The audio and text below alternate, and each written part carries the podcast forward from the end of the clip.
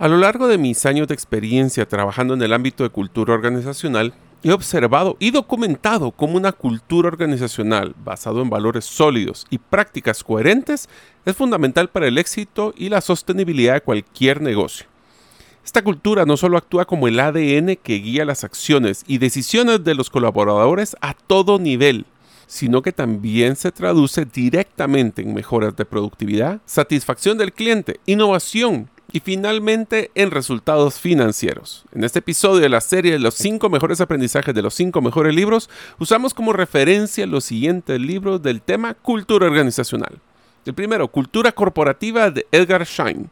El segundo, Cultura Organizacional y Liderazgo de también el mismo autor. El tercero, El Poder de Cultura Organizacional de Brian Walker y Sarah Sewell. El Código Cultural de Diane Coyle y Preparando para Actuar de Neil Doshi y Lindsay McGregor. Espero que este episodio te sea de mucho valor.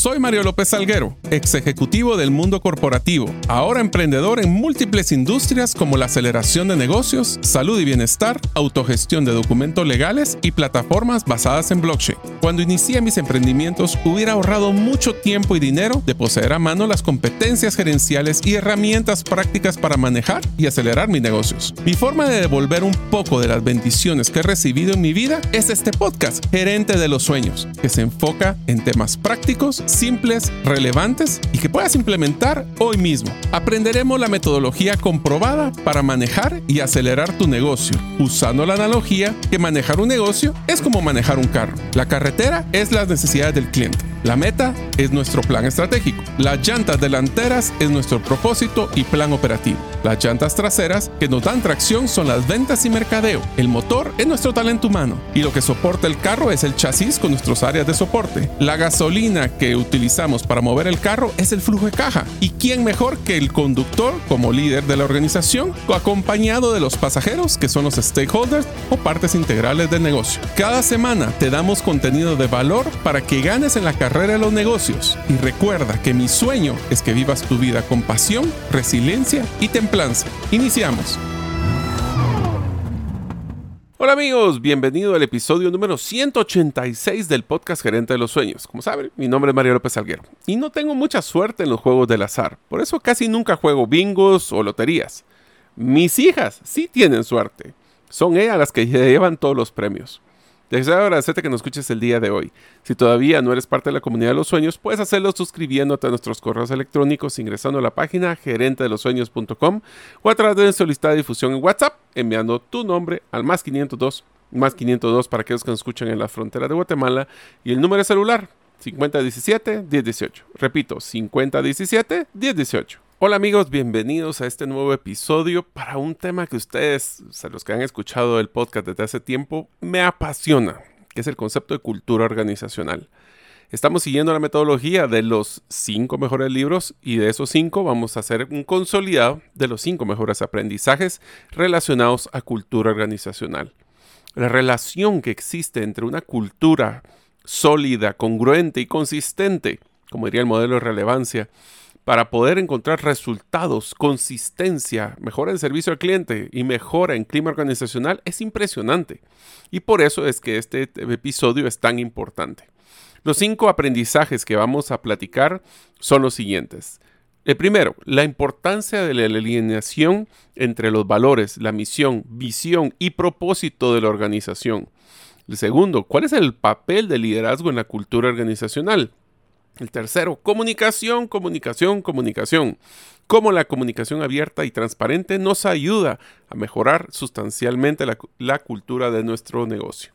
Y el quinto, el cuarto, perdón, es el empoderamiento y la autonomía de los colaboradores, lo cual nos va a dar una idea de que tanto los colaboradores utilizan nuestra cultura organizacional como el factor de medición para la toma de decisiones en su día a día.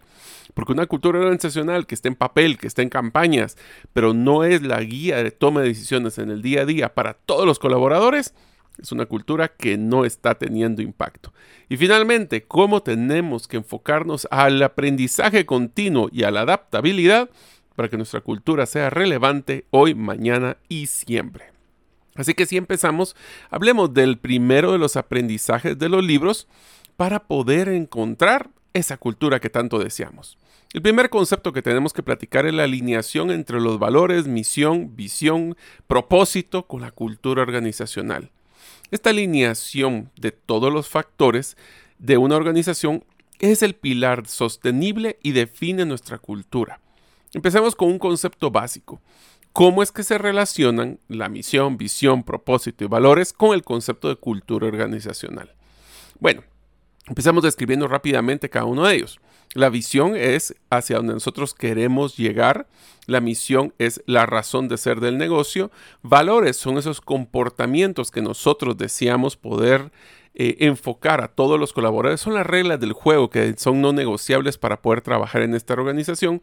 Y lo que es el propósito es si la empresa no estuviese, ¿qué sería lo que el mundo se pierde por eh, el negocio que se está trabajando? Entonces, cuando hablamos de cultura, yo digo que es la forma en el cual nosotros hacemos realidad los cuatro factores anteriores. ¿Qué quiere decir esto? Empecemos con lo básico. Una visión, como ustedes saben, eh, se habla del futuro, de lo que quisiéramos ser, pero aquí van varios factores que son claves para tener una visión que sea tangible, que sea algo que se mida, algo que se ejecute. Una visión no debe de ser un aspiracional, un castillo en el cielo que queremos cumplir.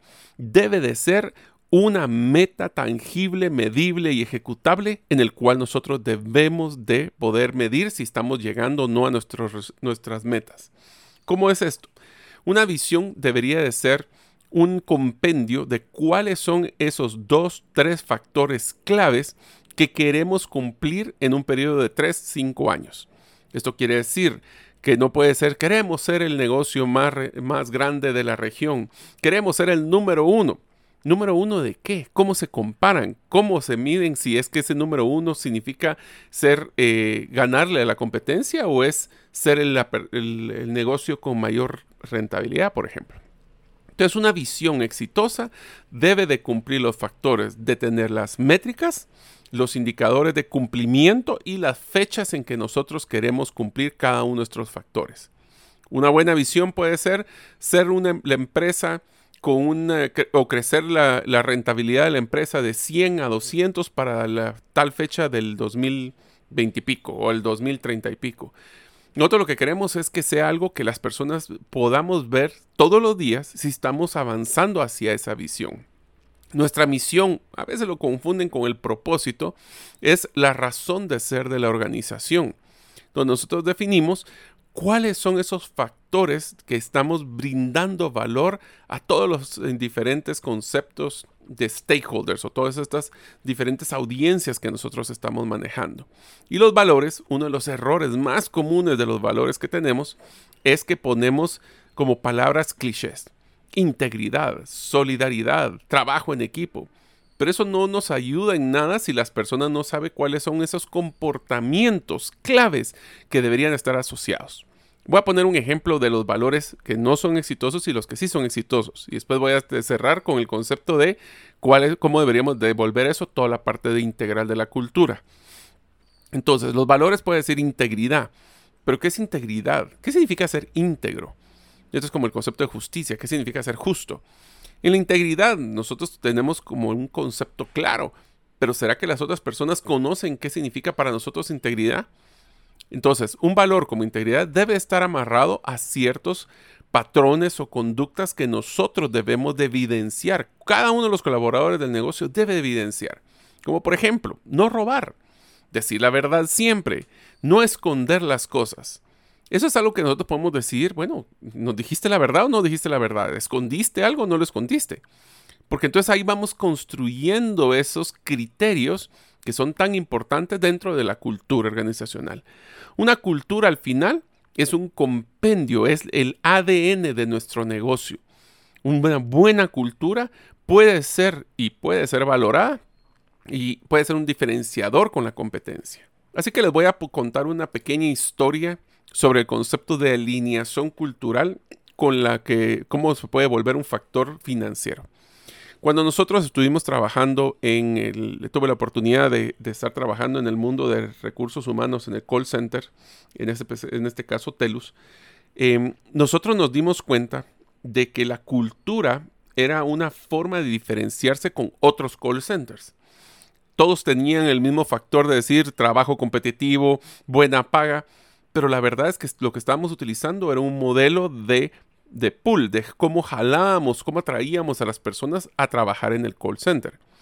Lo que nosotros decidimos en su momento fue volver nuestra cultura nuestro diferenciador a través de la campaña. ¿Cómo hablamos? Hasta la cultura puede incluir cómo llamamos a nuestros colaboradores. En este caso nosotros los llamábamos héroes.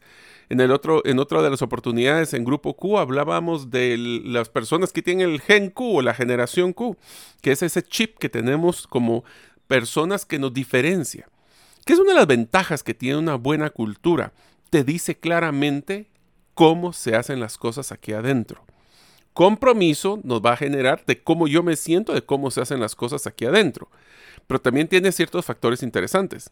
Si no tenemos una cultura de apasionarse para servir al cliente y tienes personas como que, que quieren evaluar si van a trabajar en tu negocio o no, va a poder ser hasta una discriminación, no discriminar a las personas, sino que van a tener criterios para decir, ¿será que yo me yo me hallo, como diríamos en Guatemala, yo me encuentro, me siento parte o quisiera ser parte de esta cultura o no. ¿Por qué? Porque si nosotros no nos sentimos a gusto dentro de esta cultura, rápidamente vamos a buscar trabajo en otro lado. Pero al revés, si yo me identifico con ese propósito, esa misión, yo, soy, yo creo que los valores de esta organización se comparten con mis valores personales y ese propósito es algo que yo quiero contribuir a mejorar el mundo, entonces quiero sentirme parte de esta cultura. ¿Por qué les menciono esto? Porque nosotros cuando empezamos y la experiencia que he tenido de poder crear culturas organizacionales exitosas, generan primero un costo más bajo para reclutar. ¿Por qué? Porque las personas quieren ser parte de la organización que tiene una personalidad, tiene un alma, tiene un espíritu, tiene un ADN. Dos, tiene una mejor retención. ¿Por qué? porque las personas se sienten parte de ese, de ese modelo integral.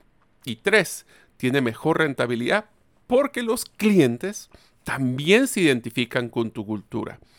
Entonces, les hago una pregunta a ustedes, amigos que nos escuchan en, en este podcast. ¿Su negocio tiene una cultura tan poderosa que se la comunican al cliente y el cliente la valora a la hora de tomar decisiones en dónde comprar? Si la respuesta es que sí, es donde ustedes están encontrando una correlación directa entre la cultura y los resultados financieros. ¿Por qué? Porque nos estamos dando cuenta de que las personas, ya sea internas o externas, valoran cuando saben de qué está hecho el negocio. Entonces, estas piezas claves es como que nosotros estuviéramos considerando como que fuera un faro vamos a orientar a todos los miembros de nuestra organización hacia un mismo objetivo, dándoles el sentido de propósito que tanto deseamos. Es más que un simple escribir bonitas palabras en una página web o en la pared o mandar peor aún memos o peor aún correos electrónicos. Entonces, ¿cómo creamos una cultura real? A través de experiencias, a través de factores emocionales donde las personas les toque el alma, les toque el corazón y no solo les tratemos de convencer en el cerebro. Es como nosotros vamos a vivir y respirar todas esas palabras o esos factores todos los días. Las empresas que alinean con éxito todas las áreas no solo van a ver una mejor, como hablábamos, retención de colaboradores, sino que también una mejora en el aumento de productividad y una mayor satisfacción. Voy a hacer un pequeño hincapié con productividad para que vean algunos factores interesantes que pues tuve la experiencia para poder compartir con ustedes. Cuando nosotros tenemos una cultura de confianza, por ejemplo, existen algunas, eh, algunas empresas que yo conozco que se vuelve una cultura de feudalismo. Cada quien es dueño de su pedazo y defiende su pedazo a morir. El problema es que cuando existen problemas en esas interacciones, el que sale dañado es el cliente. Porque al final el cliente ve una marca, una imagen, una empresa. Y entonces, si nosotros tenemos nuestro feudalismo de cada pedazo, entonces estamos teniendo problemas porque no existe un modelo integral de solución. Veámoslo del otro lado. Cuando existe un modelo de confianza, de integración, de enfoque hacia el cliente, de enfoque hacia el valor, nos damos cuenta de que en la productividad pasamos más tiempo pensando cómo mejorar que en cómo me voy a proteger. Entonces, ¿confianza es algo que está diseñado en tu cultura organizacional? Porque si no, la productividad es lo primero que va a salir eh, sacrificado. Un ejemplo que les siempre he utilizado es cuando empecé a trabajar en uno de los negocios que, pues, tuve la oportunidad de, apoyar y me sorprendió que después de la primera semana tenía 300 correos sin leer. Y dije, wow, o sea, ¿qué tanto me están mandando?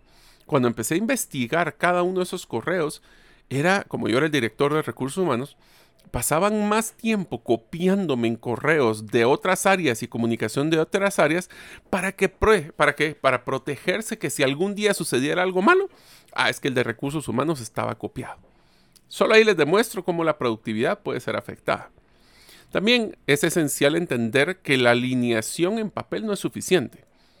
Todos tenemos que estar alineados con nuestras acciones con nuestros comportamientos y tengan mucho cuidado con la resistencia pasiva de las personas. Sí, yo creo en la cultura, sí me interesa, sí estoy alineado, pero las acciones demuestran otra cosa.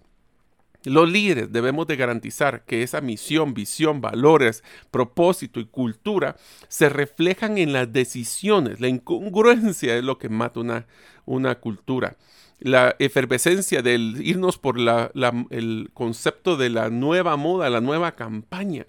Eso no es cultura. Cultura es algo que no cambia en el tiempo o que cuando cambia es un proceso de cambio y de aceptación en vez de la siguiente campaña. Por eso también las políticas. Les hago la pregunta. ¿Ustedes han hecho un análisis de cómo es de cómo las políticas están siendo congruentes o incongruentes con los resultados de su cultura? Voy a poner un ejemplo. Una de las empresas de las que yo apoyé eh, nos decía de que lo, nuestra cultura lo más importante debe ser la satisfacción del cliente. Y todos debemos de enfocarnos en la satisfacción del cliente. Pero cuando empezamos a investigar nos dimos cuenta que habían dos incongruencias. Uno, en las reuniones de junta directiva, todas las todos los gerentes recibían la instrucción de que los resultados financieros eran la prioridad y no importaba qué tenían que hacer. Eso genera un, un conflicto, pero impresionante. Y lo segundo, y aquí viene una de las estrategias que utilizo cuando eh, pues apoyo a las organizaciones, que es lo siguiente. Dime tu cultura y enséñame tu presupuesto. ¿Son congruentes? ¿Estás asignando el presupuesto y el fondos y, y la capital para poder demostrar que tu cultura es congruente o no? ¿Son tus acciones como organización congruentes? Somos una empresa sostenible, pero más sin embargo utilizamos productos no reciclables. Esas contradicciones son las que generan que las personas vean la cultura eh, como una campaña más que como una regla bajo las cuales tenemos que tomar decisiones. También esto implica de que a la hora de contratar nuevos colaboradores tenemos que hasta ver cómo interactuamos con, con ellos y con los clientes para que ellos se sientan partícipes. ¿Sus clientes son partícipes de su cultura? Porque las empresas más exitosas son aquellas que internalizan estos principios y los usan como guía en cada paso del camino. Así que el primer aprendizaje es ser alineado, congruente y consistente. En unos momentos continuaremos con el podcast Gerente de los Sueños. Ahora, unos mensajes de uno de nuestros patrocinadores que hace posible de que nosotros podamos publicar el podcast cada semana.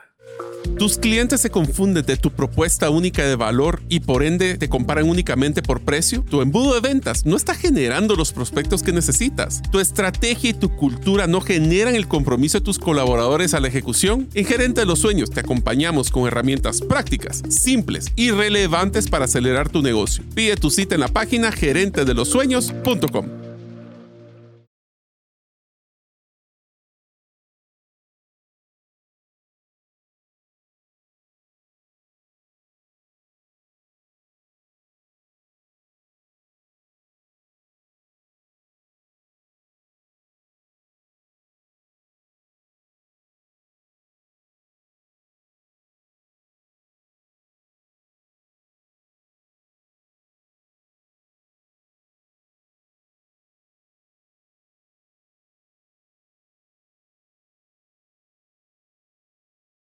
El segundo aprendizaje de los libros que utilizamos como referencia es el papel del liderazgo en nuestra cultura.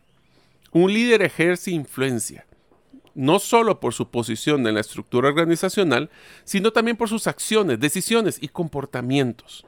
En pocas palabras, la cultura se convence de abajo para arriba, pero se evidencia de arriba para abajo. Esto quiere decir de que no es hagan lo que yo diga, es hagan lo que yo hago. Ya que los líderes somos el espejo en que los colaboradores se miran y determinan cómo actuar y qué valores priorizar.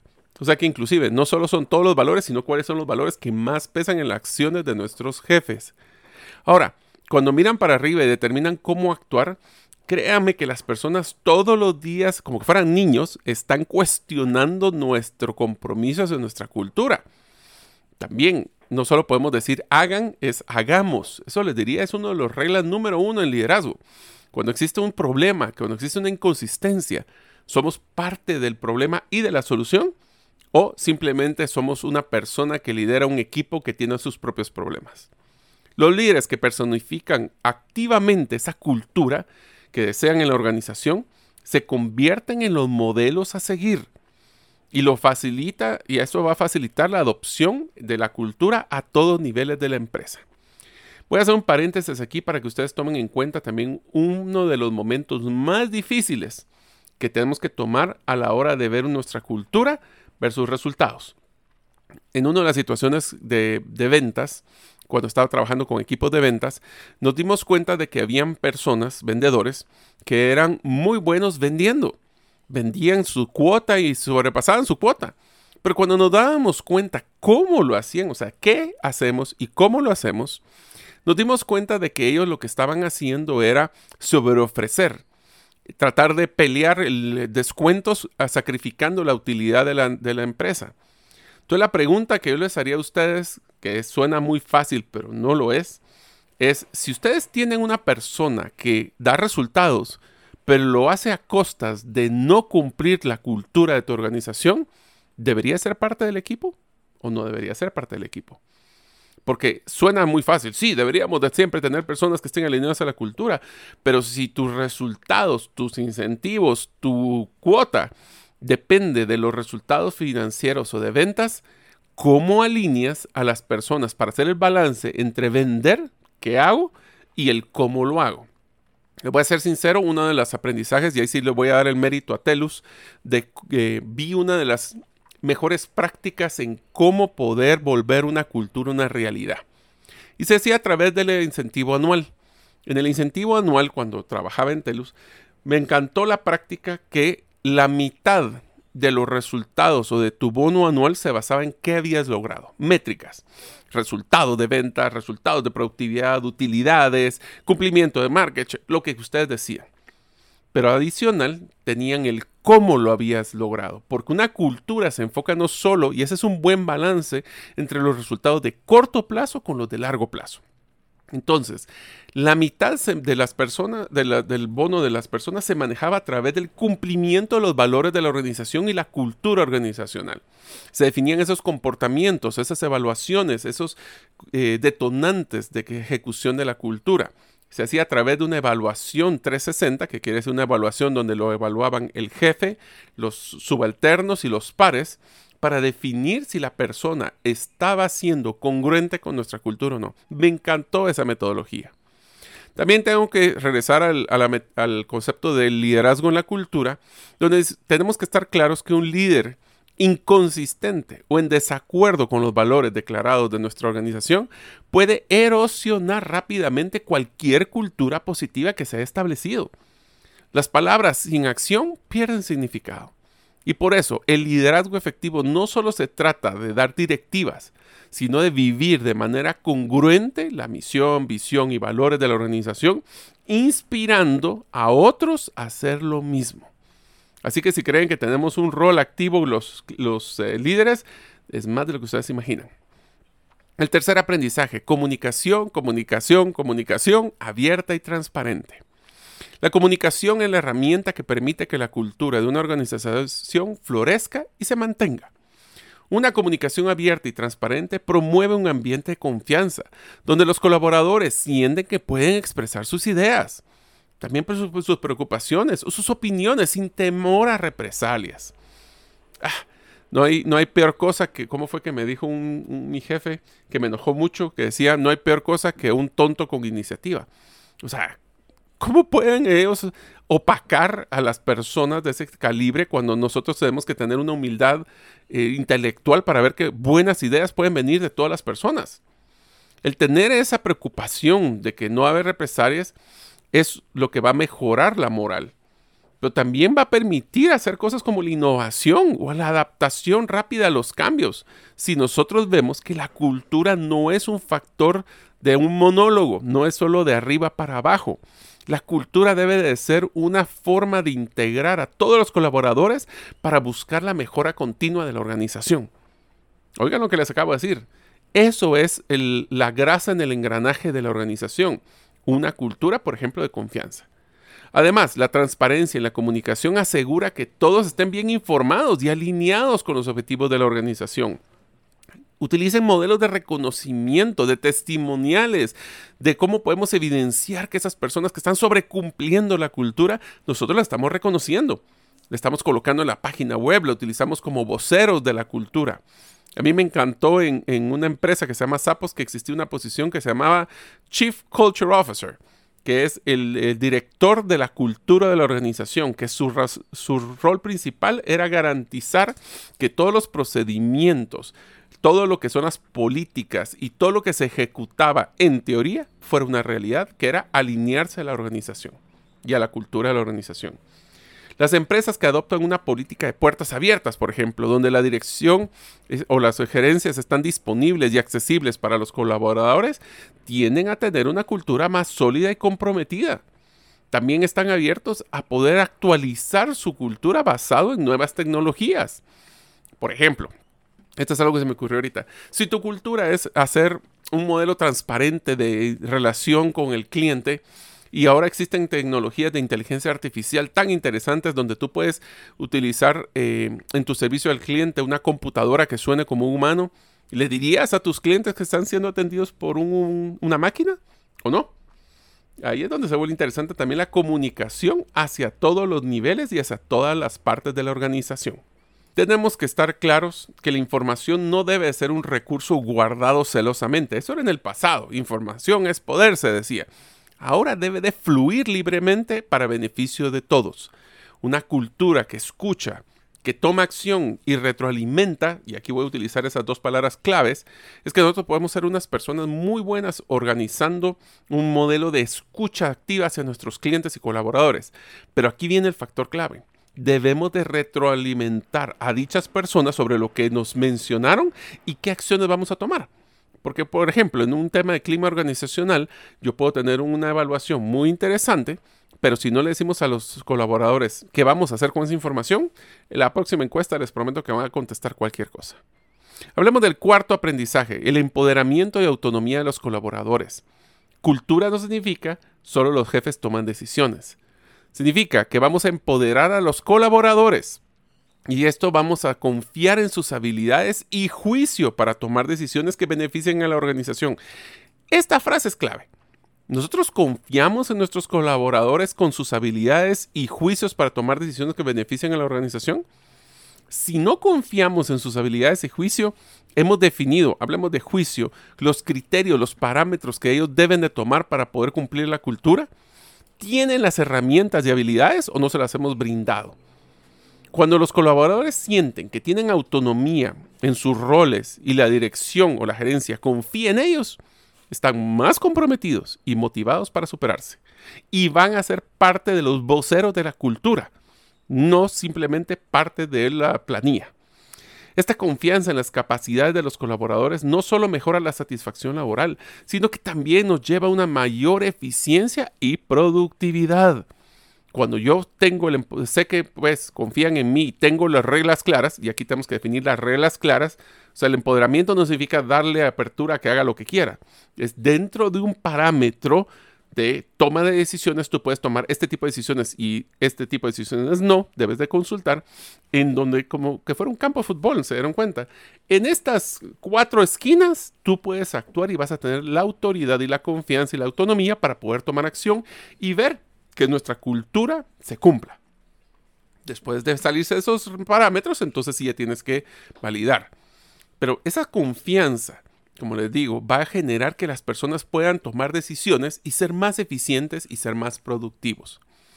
Hablemos por el otro lado, organizaciones que tratan a los colaboradores como simples engranajes en una máquina, sin voz ni voto en las decisiones, tienden a ver altas tasas de rotación y descontento.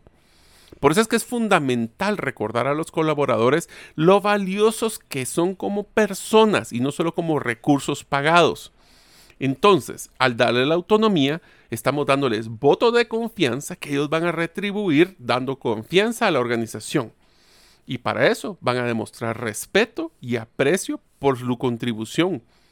Así que tenemos que estar claros que el empowerment famoso no solo es un enfoque claro a poder ayudar a la productividad, sino que las personas se sientan que su eh, trabajo, su tiempo es valorado, apreciado y que les están dando la oportunidad de crecer dentro de la organización. Y el quinto aprendizaje en el tema de cultura organizacional es que si creías que lo que te acabo de decir es importante, pues borrón y cuenta nueva porque se desactualiza constantemente nuestro conocimiento. Y es que para tener una cultura organizacional efectiva, debemos de tener un aprendizaje continuo y adaptabilidad. En un paisaje empresarial moderno, el cambio sabemos que es la única constante. Así que las empresas que promueven una cultura de aprendizaje continuo, paréntesis, si yo les preguntara a sus colaboradores cuándo fue la última vez que tuvieron un aprendizaje formal dentro de la empresa, ¿cuándo diría? Y si su resultado o su respuesta es de tres a seis meses, ya están tarde. Entonces las personas debemos de tener una cultura de aprendizaje continuo. Voy a poner un ejemplo simpático. Cuando trabajaba en la Asociación de Gerentes de Guatemala, una de las preguntas que yo realizaba para poder contratar a cualquier persona, estamos hablando que era una institución de aprendizaje y de capacitación constante. Entonces, si una persona, yo le preguntaba en su entrevista, ¿qué fue lo último que aprendiste formalmente? Y me decía, pues cosas de hace dos, tres años, no era la persona para nosotros. ¿Por qué? Porque uno de nuestros valores principales es tenemos una sed y pasión del aprendizaje y crecimiento. Entonces, una persona que no tuviera esa sed no iba a encajar en la cultura organizacional. Así que ese aprendizaje continuo, si nosotros somos de esos dinosaurios que estáticos de yo voy a acaparar información, esa información se está volviendo un bien perecedero. Todo lo que nosotros tenemos se vuelve ya como que, fue, como que se va a podrir en dos, tres años y por ende tenemos que ser ágiles y cambiantes, porque esa es la única forma de mantenernos a la vanguardia y superar a la competencia. Yo lo voy a complementar y sobrevivir en mundos donde todo cambia todos los días. Bloqueos, pandemias, incertidumbre, inflación, eh, burbujas económicas. Tenemos que estar aprendiendo constantemente. O la respuesta de nuestra cultura es a ver que los jefes decían y miren qué hacen. Así que la formación y el desarrollo son prioridades y debemos de fomentar un ambiente donde los errores se ven como oportunidades de aprendizajes y no como fallos catastróficos. ¿Cómo es que tú le dices cuando uno de tus colaboradores comete un error y si lo vuelves a hacer te despido? ¿Será que esa es la cultura que queremos nosotros desarrollar? ¿O cuando tenemos un fracaso, lo primero y más importante es sentarnos y decir qué funcionó y qué no funcionó? ¿Qué debemos de hacer para que esto nunca vuelva a suceder? Yo les decía a mis colaboradores, yo quiero que ustedes amigos cometan errores todos los días, nuevos, no el mismo dos veces. Entonces, la adaptabilidad es una consecuencia natural de esta cultura de aprendizaje. Las organizaciones que pueden pivotear rápidamente en respuesta a nuevos desafíos o cambios en el mercado son las que prosperan en el tiempo, especialmente en tiempos inciertos. Promover una mentalidad de crecimiento en los colaboradores donde se valora la curiosidad y la adaptabilidad van a garantizar que la organización siempre esté lista para enfrentar el futuro sin importar lo que le depare. Así que si estamos viendo nuestra cultura organizacional, no es más que palabras, es la esencia, es lo que define qué hacemos y qué no hacemos en esta organización. ¿Será que pues, si es un producto que sea muy rentable, pero va en contra de uno de nuestros valores de sostenibilidad, por ejemplo, lo deberíamos de hacer? Entonces, amigos, ahora lo primero que tenemos que definir es cuáles son esas reglas no negociables que cualquiera de nuestros colaboradores debería desarrollar y debería de comportarse. Aunque sean buenos resultados financieros, si las personas no cumplen la cultura, ¿deberían de seguir? ¿Estamos evaluando constantemente, dándole la autonomía a las personas? Bueno, todas estas son preguntas que espero que ustedes estén realizando, pero más importante, que tomen acción después de este episodio. Les recomiendo que compartan este episodio del podcast Gerente de los Sueños con todas las personas que son líderes dentro de su negocio o organización, con el equipo de recursos humanos, para que evalúe también cómo podemos ser ese qué hacemos y cómo hacemos dentro del modelo de gestión de los colaboradores. Que se lo manden a su jefe, para que así también ustedes puedan alinear cuál es esa cultura. Y no importa si son dos colaboradores o 200, culturas organizacionales se hacen todos los días. Así que espero que les haya gustado este episodio. Nos vemos en la próxima semana. Muchas gracias por escuchar este episodio del podcast Gerente de los Sueños. Recuerda que si deseas recibir la infografía de este episodio, solo debes hacerlo inscribiéndote en la comunidad de los sueños en la página gerentedelosueños.com o enviando tu nombre al WhatsApp del teléfono más 502 50 17 10 18. Nos vemos en el próximo episodio y que tus sueños de esta semana se vuelvan una realidad.